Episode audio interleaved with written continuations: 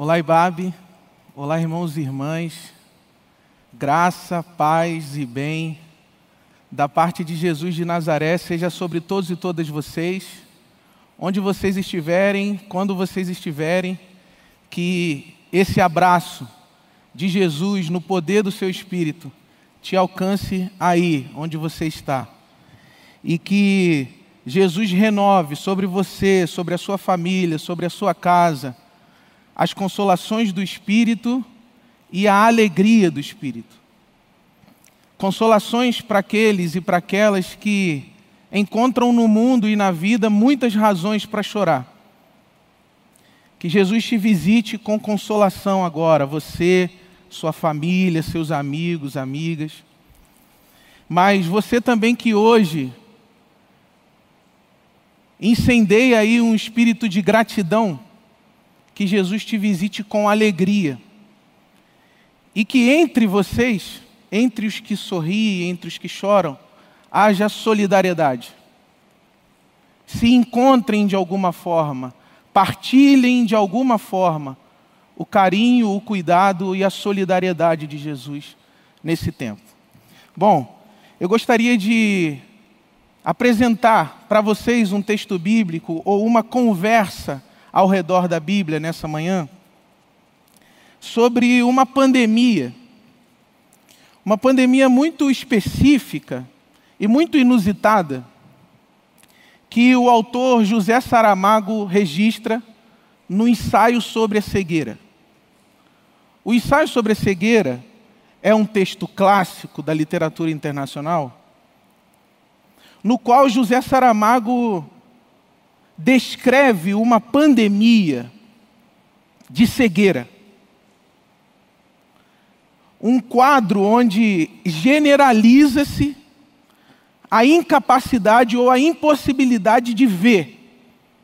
O que ele descreve como o mal branco toma uma sociedade e aos poucos essa sociedade vai, além de perdendo a visão, vai perdendo todas, todas aquelas competências, eu diria, humanitárias e sociais, que conseguem estruturar uma sociedade. E a sociedade vai se degenerando, degenerando, degenerando, a ponto daquele contexto virar um caos como efeito de uma cegueira, que começa como uma cegueira com relação à própria existência de cada um e de cada uma, cego, e, e, e se alastra como uma cegueira social, uma cegueira política, uma cegueira ética, uma cegueira espiritual que vai tomando e destruindo a sociedade aos poucos. E ele descreve isso com, com uma lógica de pandemia mesmo. Como se a cegueira fosse contagiosa. Menos uma mulher, menos uma mulher nesse texto é contagiada com essa cegueira. É a mulher do médico. E aquela mulher naquela cena faz uma diferença absurda para que as pessoas possam gradualmente encontrar uma cura. Uma personagem que descreve, em contrapartida, a capacidade que os seres humanos têm de contagiar também solidariedade, generosidade e, por fim, contagiar cura. Essa é, em linhas gerais, é, é, é uma síntese aí do ensaio sobre a cegueira de José Saramago. A Bíblia também apresenta, numa longa duração, um ensaio sobre a cegueira. Um ensaio sobre a cegueira que começa desde os profetas de Israel e vai, e vai encontrar o ministério de Jesus, especialmente no Evangelho de Marcos que é onde eu gostaria que você abrisse agora ou acessasse agora, para me acompanhar numa leitura. Mas eu quero compartilhar então com você como é que a Bíblia trabalha a ideia de, de cegueira como uma metáfora sobre a idolatria. Bom, se no texto de José Saramago a cegueira é metáfora para insensibilidade, a cegueira é metáfora para conflitos políticos, a cegueira é metáfora para falta de solidariedade, a cegueira é metáfora para egoísmo. No, no texto sagrado, no texto bíblico, desde os profetas, a cegueira é metáfora da idolatria, que é, no fundo, o grande pecado contra o qual os profetas organizam a sua, o seu anúncio, a sua denúncia. E essa metáfora vai aparecer no Evangelho de Marcos nas cenas em que Jesus cura pessoas, é, pessoas que sofriam de ausência de sentido. Não sentido como algo filosófico aqui, mas sentido mesmo. Cego, surdo, mudo. Pessoas que tinham uma dificuldade de se colocar no mundo existente, na realidade existente, por causa de doenças que afetavam os sentidos.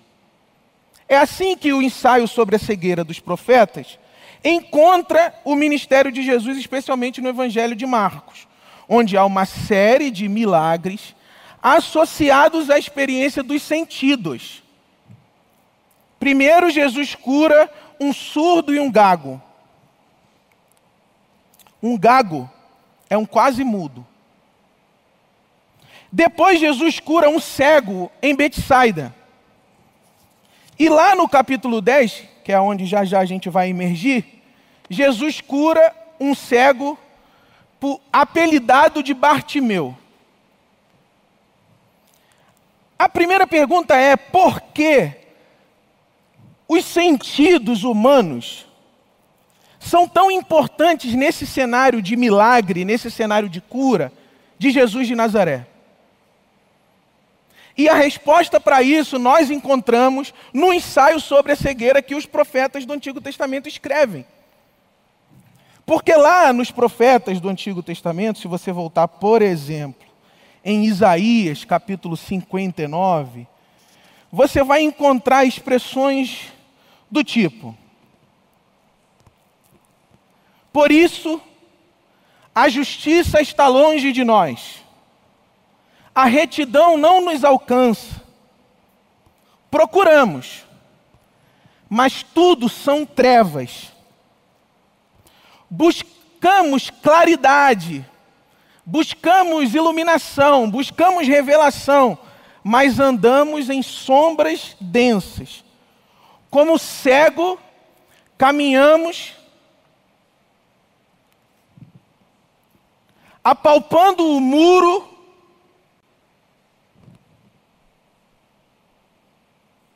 Tateamos como quem não tem olhos. Ao meio-dia tropeçamos como se fosse noite.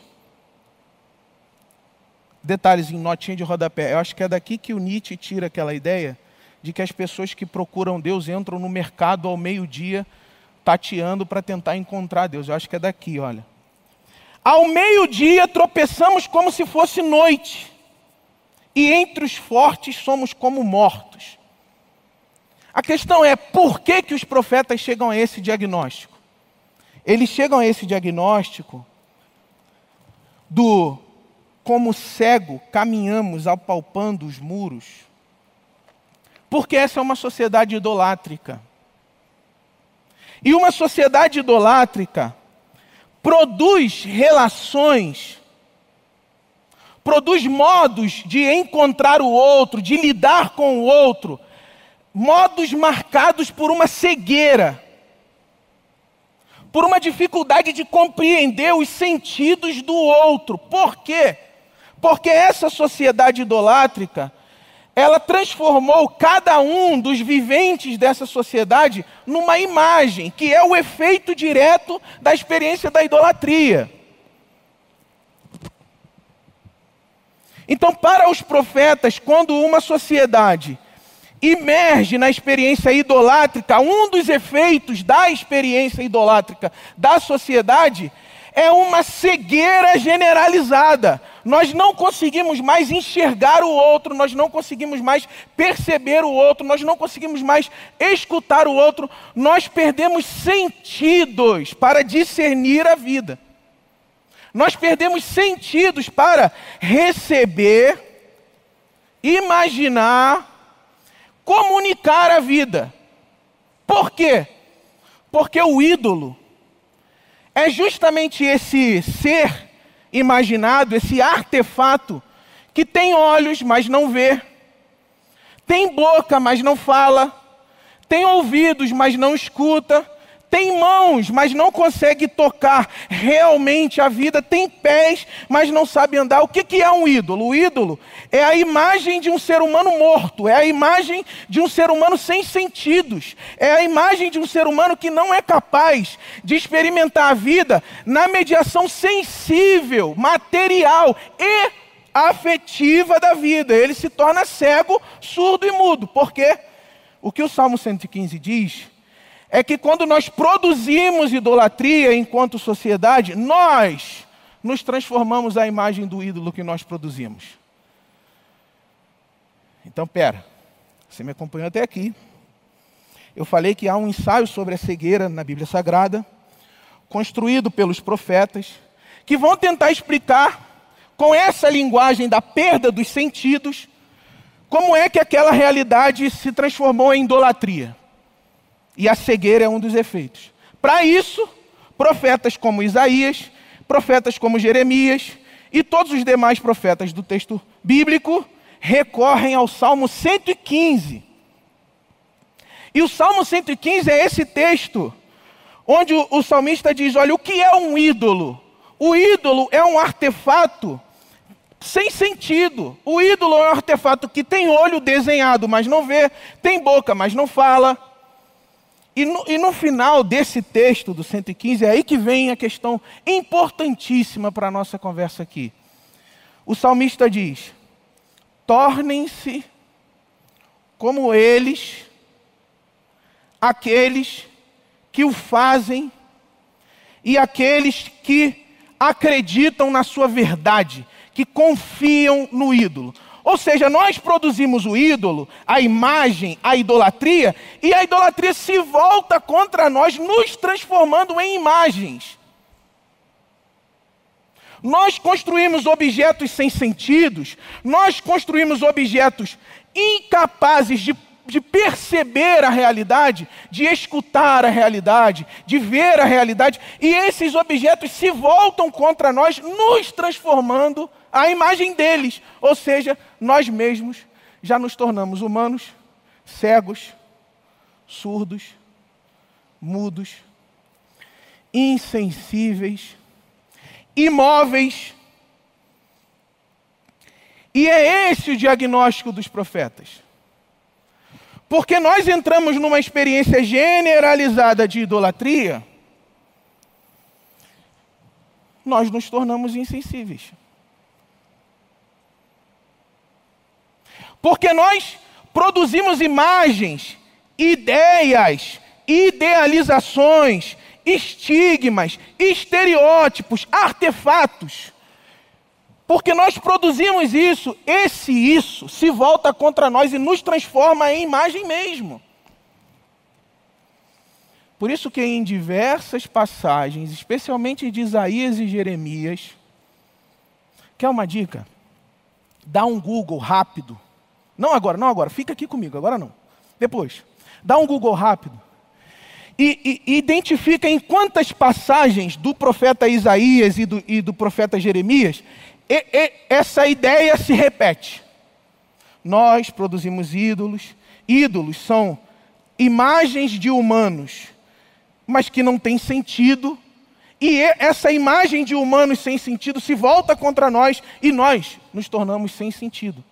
E nós construímos sociedades incapazes de ver, incapazes de sentir, incapazes de falar, incapazes de escutar, incapazes de viver e de produzir vida. Isso, é, isso é um tema, é um tema repetitivo, é um refrão dos profetas. E aí isso aparece no Evangelho de Marcos. Aparece no Evangelho de Marcos.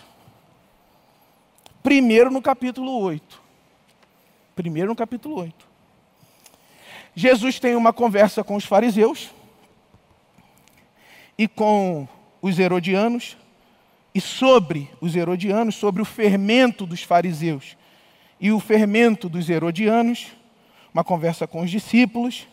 E aí ele diz assim nessa conversa: percebendo a discussão, isso foi depois da segunda multiplicação dos pães e dos peixes.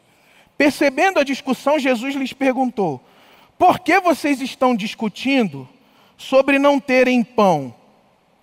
Agora, olha a pergunta.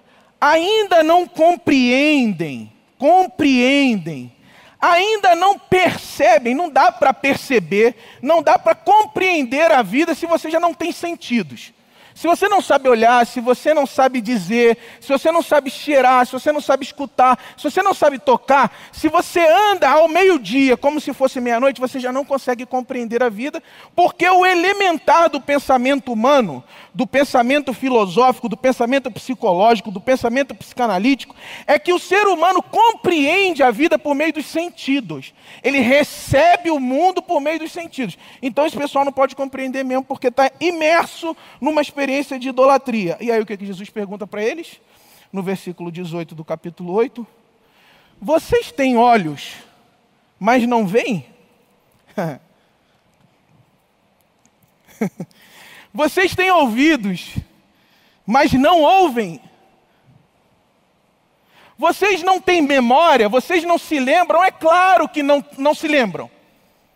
Porque como é que a gente faz a memória? Ora bolas. A gente faz memória recebendo o mundo, convivendo com as pessoas, se relacionando com as pessoas.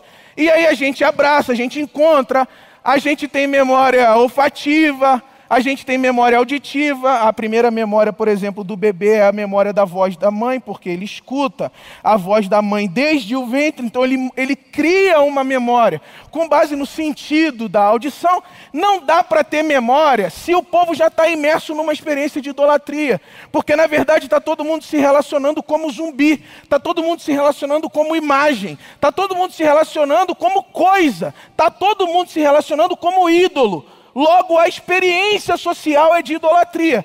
E aí, meus amigos e amigas, eles têm olhos, mas não veem. Eles têm ouvidos, mas não ouvem. Eles não se lembram. Logo depois de dizer isso, Jesus cura um cego em Betsaida.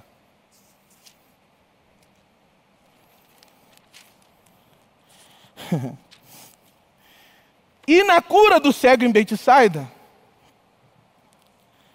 Logo depois que ele toca o cego e cura, a primeira pergunta que ele faz para o cego é a seguinte: Você está vendo alguma coisa? É um milagre ver, irmãos, irmãs. É um milagre ver. Ver biologicamente já é um milagre.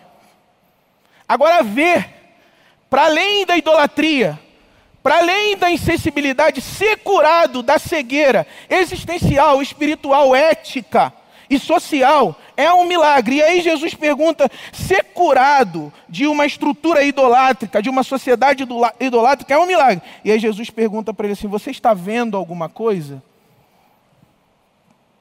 Ele levantou os olhos e disse: Vejo pessoas, elas parecem árvore andando. E aí Jesus coloca a mão sobre os olhos do homem novamente. E a visão foi restaurada, e a visão foi restaurada, toma esse tema aí, a visão foi restaurada, e ele via tudo claramente.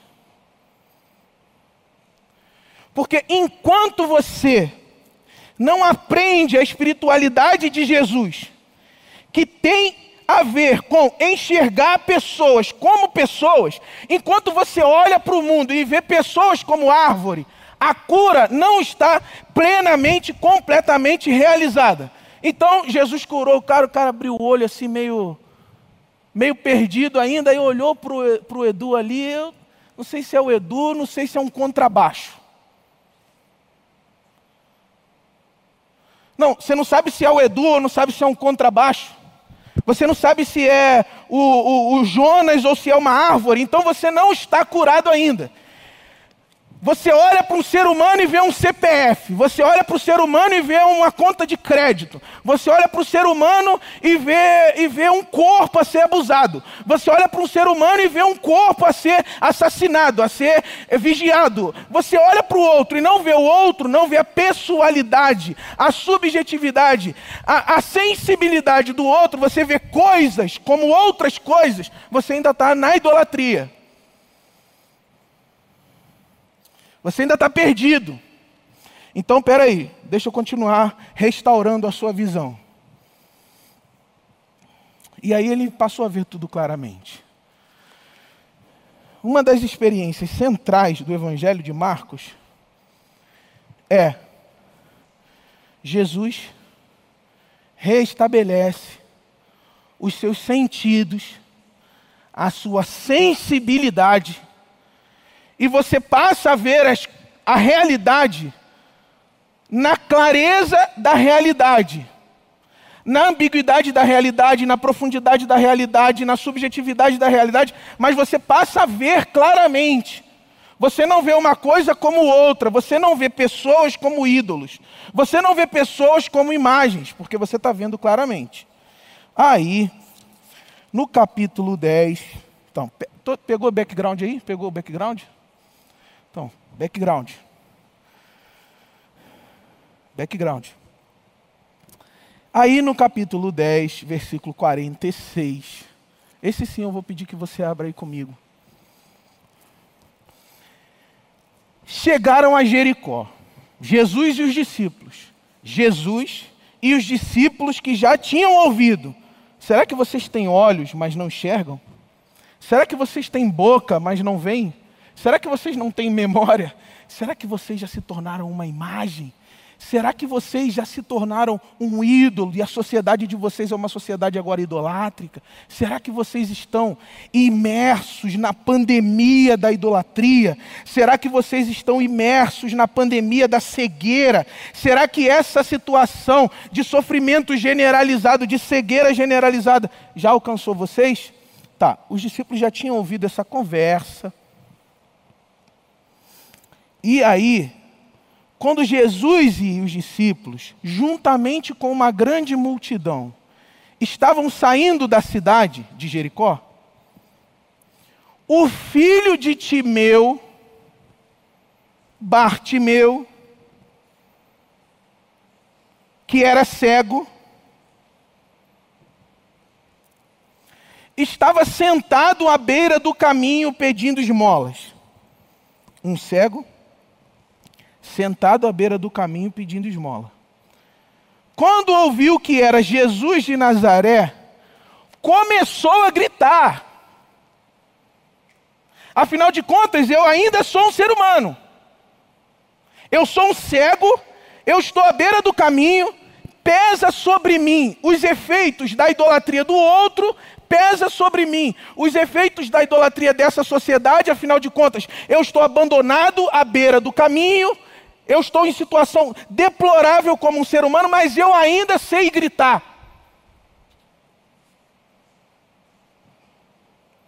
Jesus, filho de Davi, tem misericórdia de mim. Aí a resposta de uma sociedade idolátrica.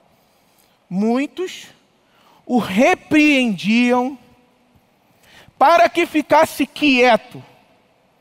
Mas ele gritava ainda mais: Filho de Davi, tem misericórdia de mim.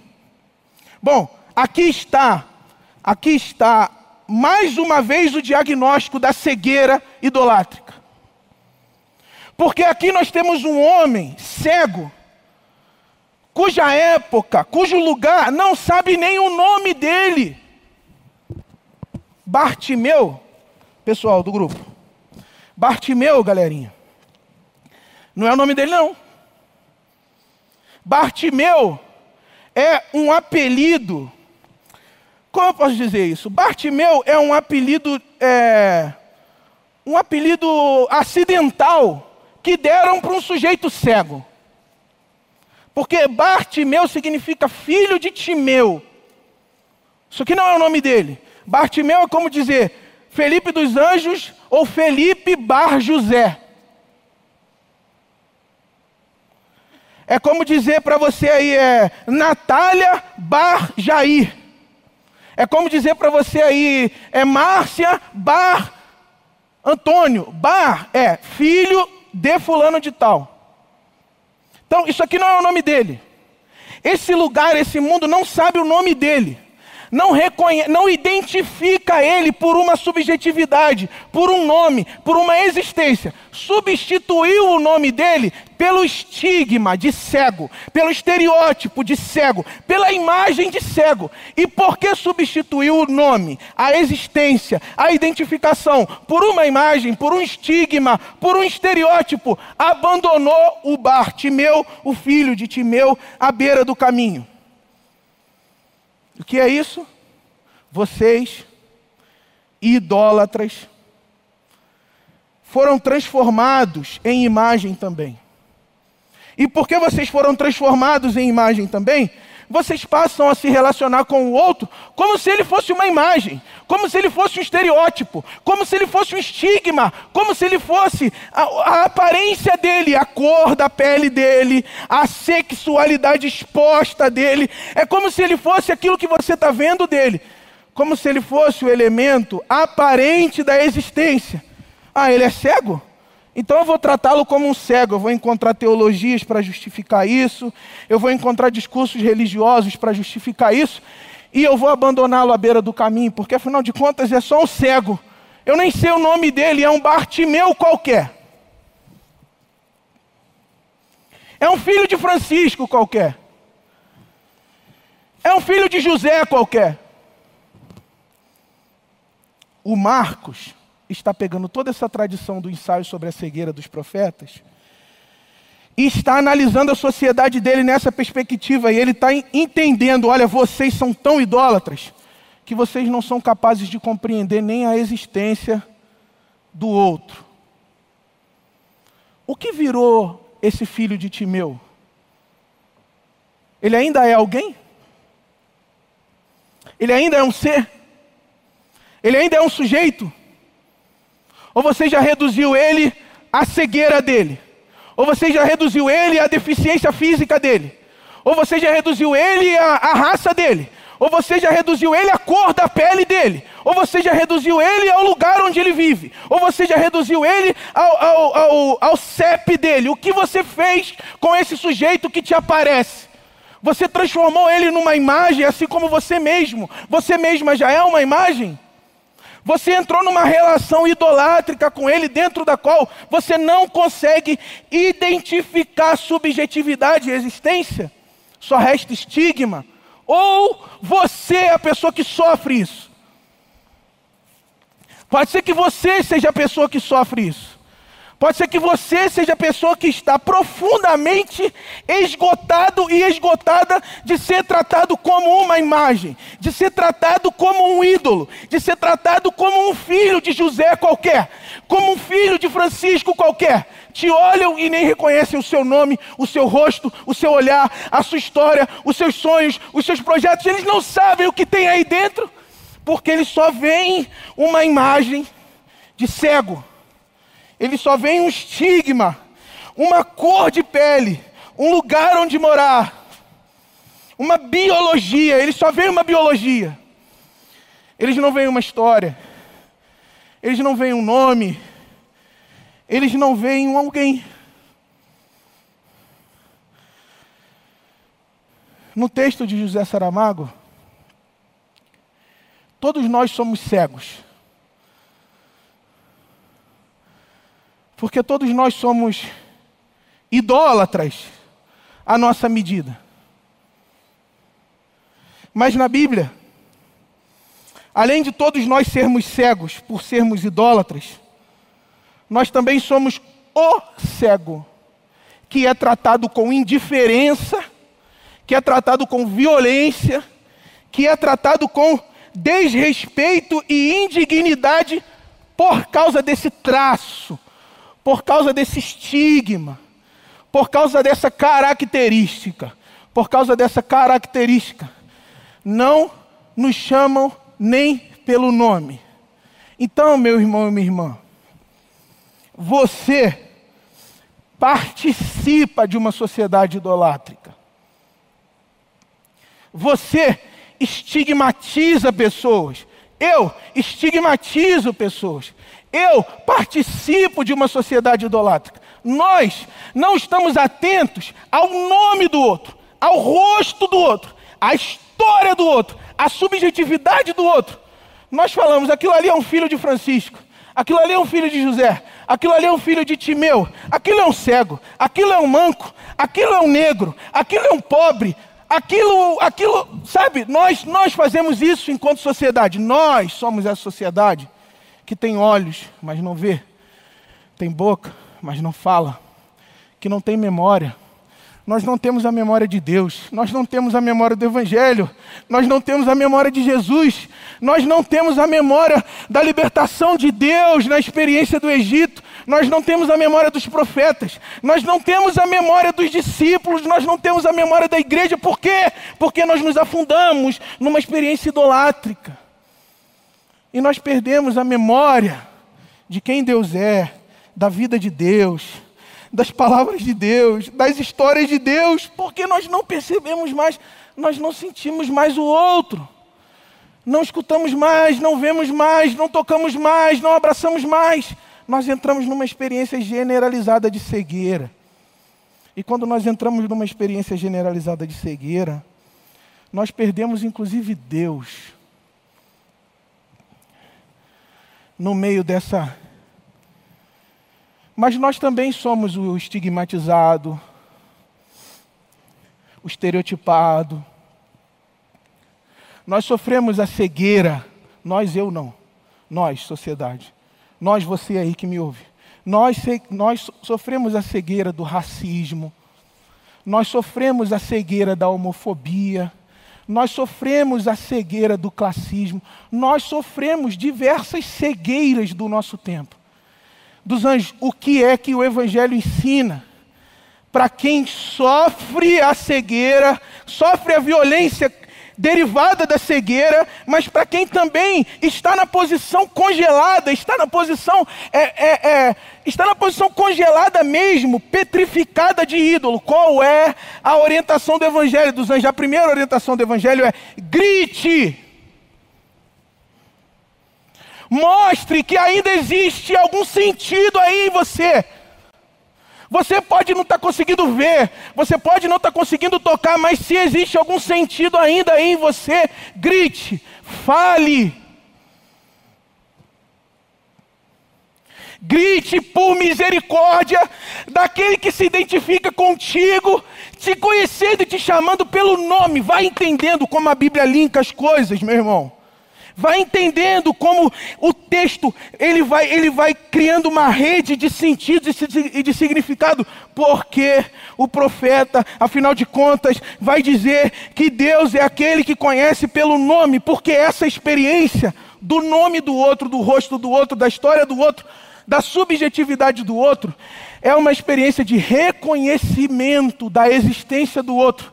Então grite na direção daquele, daquele, daquele, daquele Deus que no poder do Espírito reconhece o seu nome e te chama por ele. Mas o que é gritar mesmo? Aqui vamos, vamos ficcionar, para você entender. Alguém me diz aí a hora, eu não posso, não posso. Parece que eu já joguei um jogo de futebol aqui. Estou fora de forma. Vai, vem comigo aqui, ficciona. Que você produz um ídolo. Vai, você é um artesão de ídolos. E você produz ali uma imagenzinha no tronco da árvore. Aí daqui a pouco você está tomando seu café com pão de queijo. Aí você está olhando para aquela imagem. Aí daqui a pouco ela dá um grito. Ah! Se o café estiver na mão, você vai jogar para o alto. Se o pão de queijo estiver no caminho, você vai engasgar. Porque você não espera que aquela imagem grite.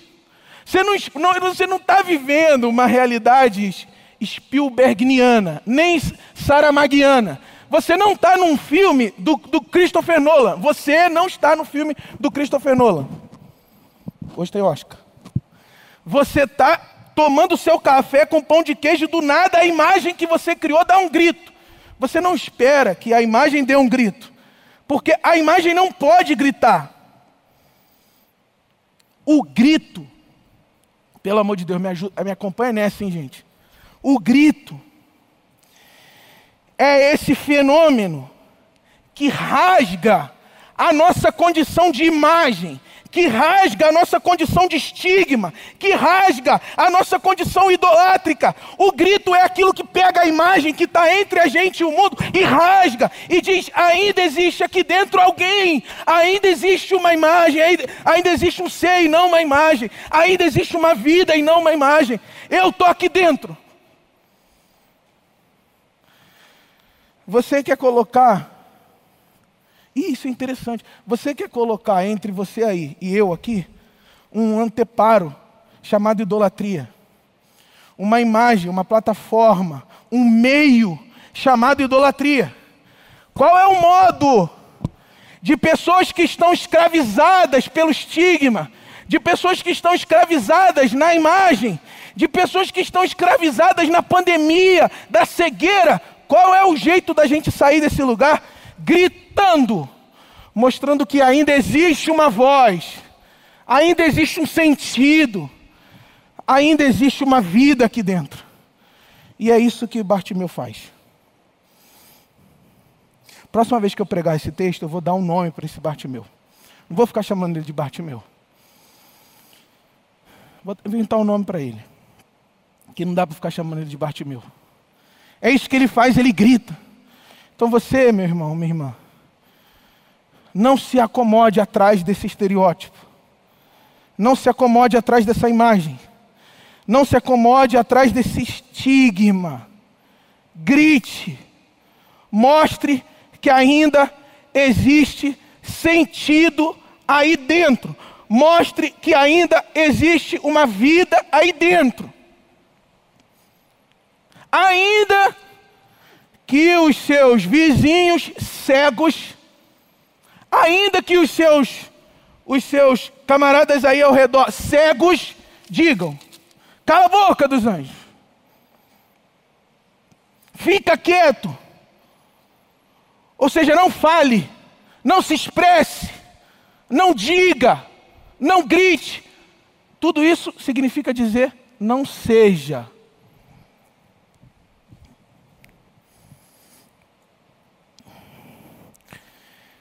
Porque esse silenciamento que vem dos discípulos, essa repreensão que vem dos discípulos, ela é, ela é o, o efeito de uma sociedade idolátrica, ela não quer que você seja. Então, quando você está clamando por misericórdia, quando você está clamando por socorro, quando você está desesperado para sair de dentro e de baixo de um escombro de estigma, de preconceito, a sociedade sempre vai fazer uma força contrária a você.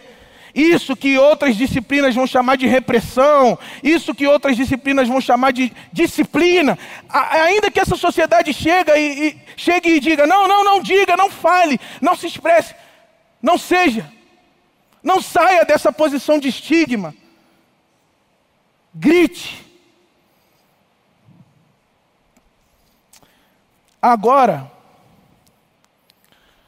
você precisa pensar o seguinte: gritar na direção daquele que é capaz de se identificar, de reconhecer e de se manifestar na sua direção. Aqui tem a virada, a virada conclusiva, a virada, a virada redentora dessa história. Porque enquanto existe um cego historicamente à beira do caminho, sendo repreendido a ficar em silêncio, aparece Jesus de Nazaré, tal como aquela mulher do médico no romance do Saramago, aparece Jesus de Nazaré, dizendo assim: chamem-no.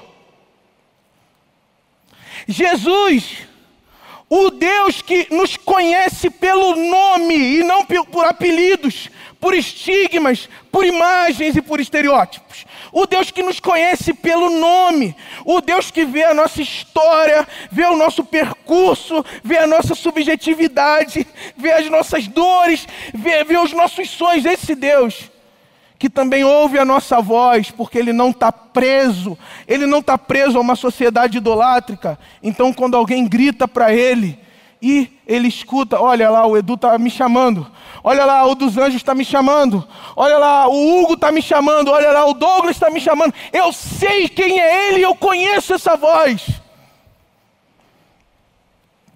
É por isso que quando você se relaciona com o único Deus vive verdadeiro em Jesus de Nazaré, você não vive num vácuo espiritual. Porque quando você diz, Jesus querido, eu estou aqui, Jesus, em seu nome, partilhando essa palavra aqui com os meus irmãos e irmãs.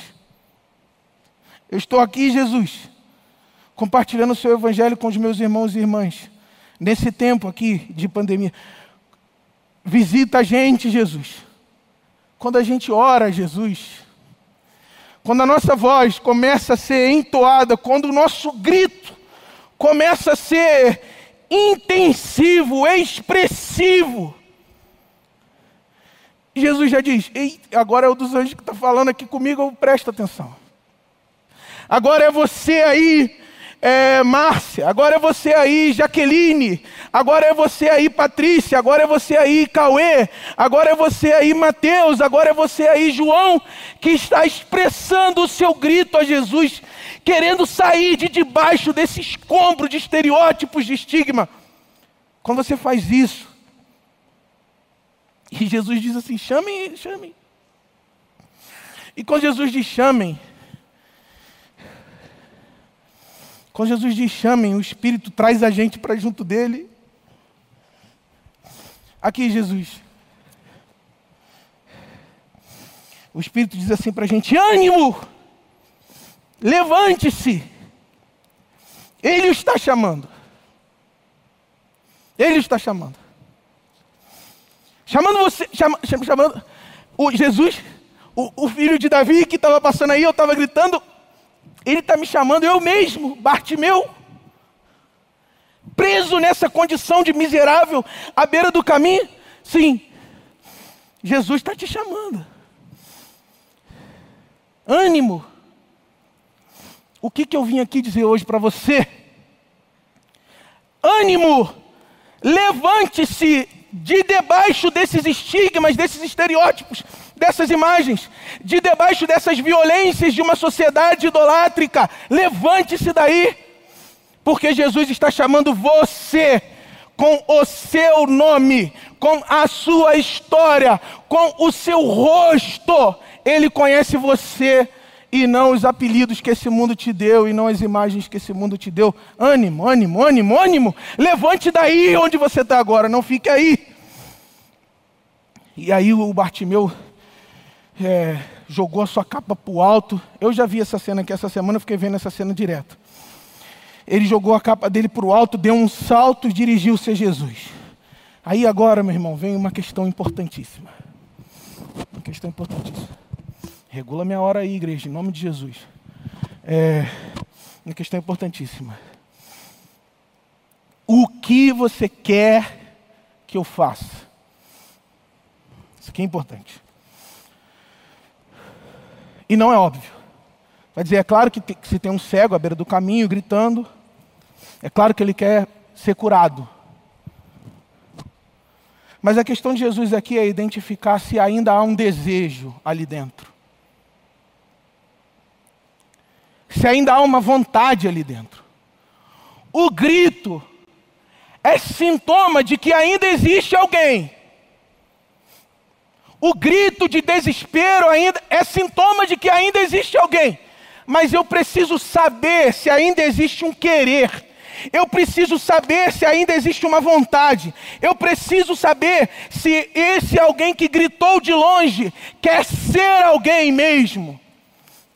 O grito é sintoma de que existe uma humanidade. Agora, o querer, o desejo, a vontade de ser, a vontade de se apresentar e dizer: sim, Jesus, eu estou aqui, fui eu mesmo que te gritei, aparece como resposta a essa pergunta: o que você quer que eu faça?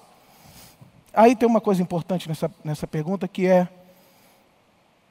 a relação entre a visão e, o, e a vontade a relação entre o olhar, entre os olhos e o desejo.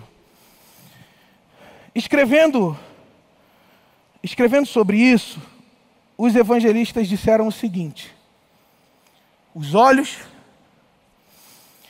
eles são a inflamação da alma.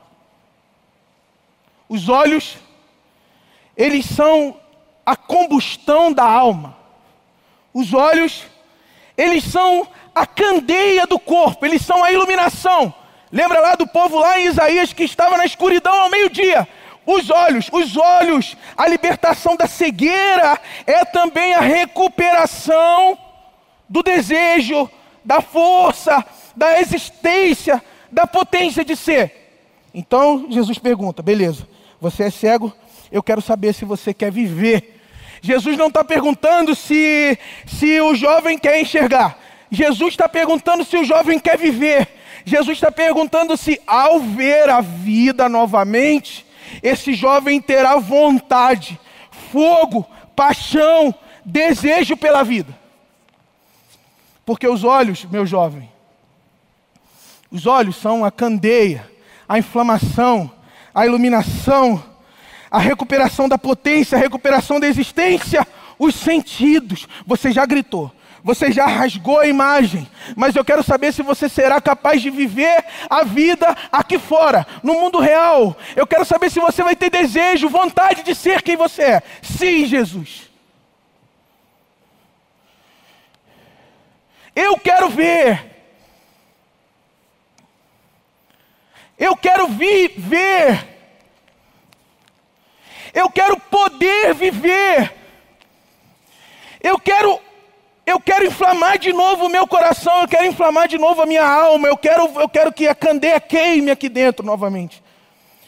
Eu quero que aquele candelabro que está quase apagando, eu quero que ele seja inflamado novamente. Eu quero que a sua, eu quero que a sua presença, Jesus, a sua misericórdia e a sua bondade, pegue essa brecha que o meu grito abriu entre nós entre aqui dentro e me ponha vivo de novo. Inflama, Jesus, a minha vida novamente. Eu quero viver. E aí Jesus, é isso daí, irmão. É isso, a sua fé te curou. Levanta daí. Imediatamente ele recuperou a visão e saiu da beira do caminho e seguiu Jesus pelo caminho. Seguiu Jesus pelo caminho de vida que é o próprio Jesus, saiu da beira do caminho, da posição que a sociedade idolátrica dele deu para ele, saiu da beira do caminho, saiu da posição de estigma, e disse: Jesus, eu quero. Meu irmão e minha irmã, o Evangelho é um testemunho de que Deus sempre quer a sua vida. Sempre. A sua vida viva. A sua vida com nome. A sua vida com rosto. A sua vida com o seu sorriso próprio. Com a sua expressividade própria. A Bíblia é testemunho disso. Numa outra cena, é um rapaz, um rapaz adoecido, chegou para Jesus e disse: Jesus, se você quer, me purifica. Aí Jesus, é como se Jesus dissesse: Oxe, é, é claro que eu quero, velho. Você está doido? É claro que eu quero, seja purificado. Então a questão do Evangelho nunca é, Jesus, o Senhor porventura quer que eu saia dessa condição estigmatizada? Por acaso o Senhor quer que eu saia dessa posição é, é, estereotipada? O Senhor, por acaso, quer Será que o Senhor quer me tirar dessa situação de cegueira generalizada do meu mundo, a minha própria cegueira? Será que o Senhor quer mesmo isso? A questão não é essa. A questão é se você aí quer. Porque você diz assim, mas é claro que eu quero. Não necessariamente. Tem muita gente que sabe extrair satisfações bizarras da cegueira. De repente o Bartimeu podia falar assim, ó, eu rendo bem com as esmolas. Não quero. O que eu ganho na porta do templo esmolando é legal, é legal. O que eu ganho aqui na minha idolatria, o que eu ganho aqui no meu racismo, o que eu ganho aqui no meu sexismo, o que eu ganho aqui no meu machismo, isso aqui me devolve satisfações que eu não sei se uma vida íntegra, se uma vida inteira, se uma vida existencialmente recuperada vai me devolver. Por isso que tem uma pergunta sempre: o que você quer que Jesus faça pela sua vida, pela sua condição de cegueira e pela sua situação numa sociedade idolátrica? E aí, diz aí para Jesus. Mestre, eu quero ver. Sua fé, vá. Sua fé o curou. Aqui há uma relação entre fé e desejo. Fé e desejo. A misericórdia de Jesus nos alcança e nos cura da nossa cegueira. A identificação, a afetividade, a radicalidade do amor de Jesus nos alcança e nos cura da nossa cegueira. O passo seguinte é saber se a gente quer viver como curados. Se você quer viver como curado, como curada, você quer enxergar, você quer escutar, você quer tocar, você quer, nas palavras do profeta Isaías,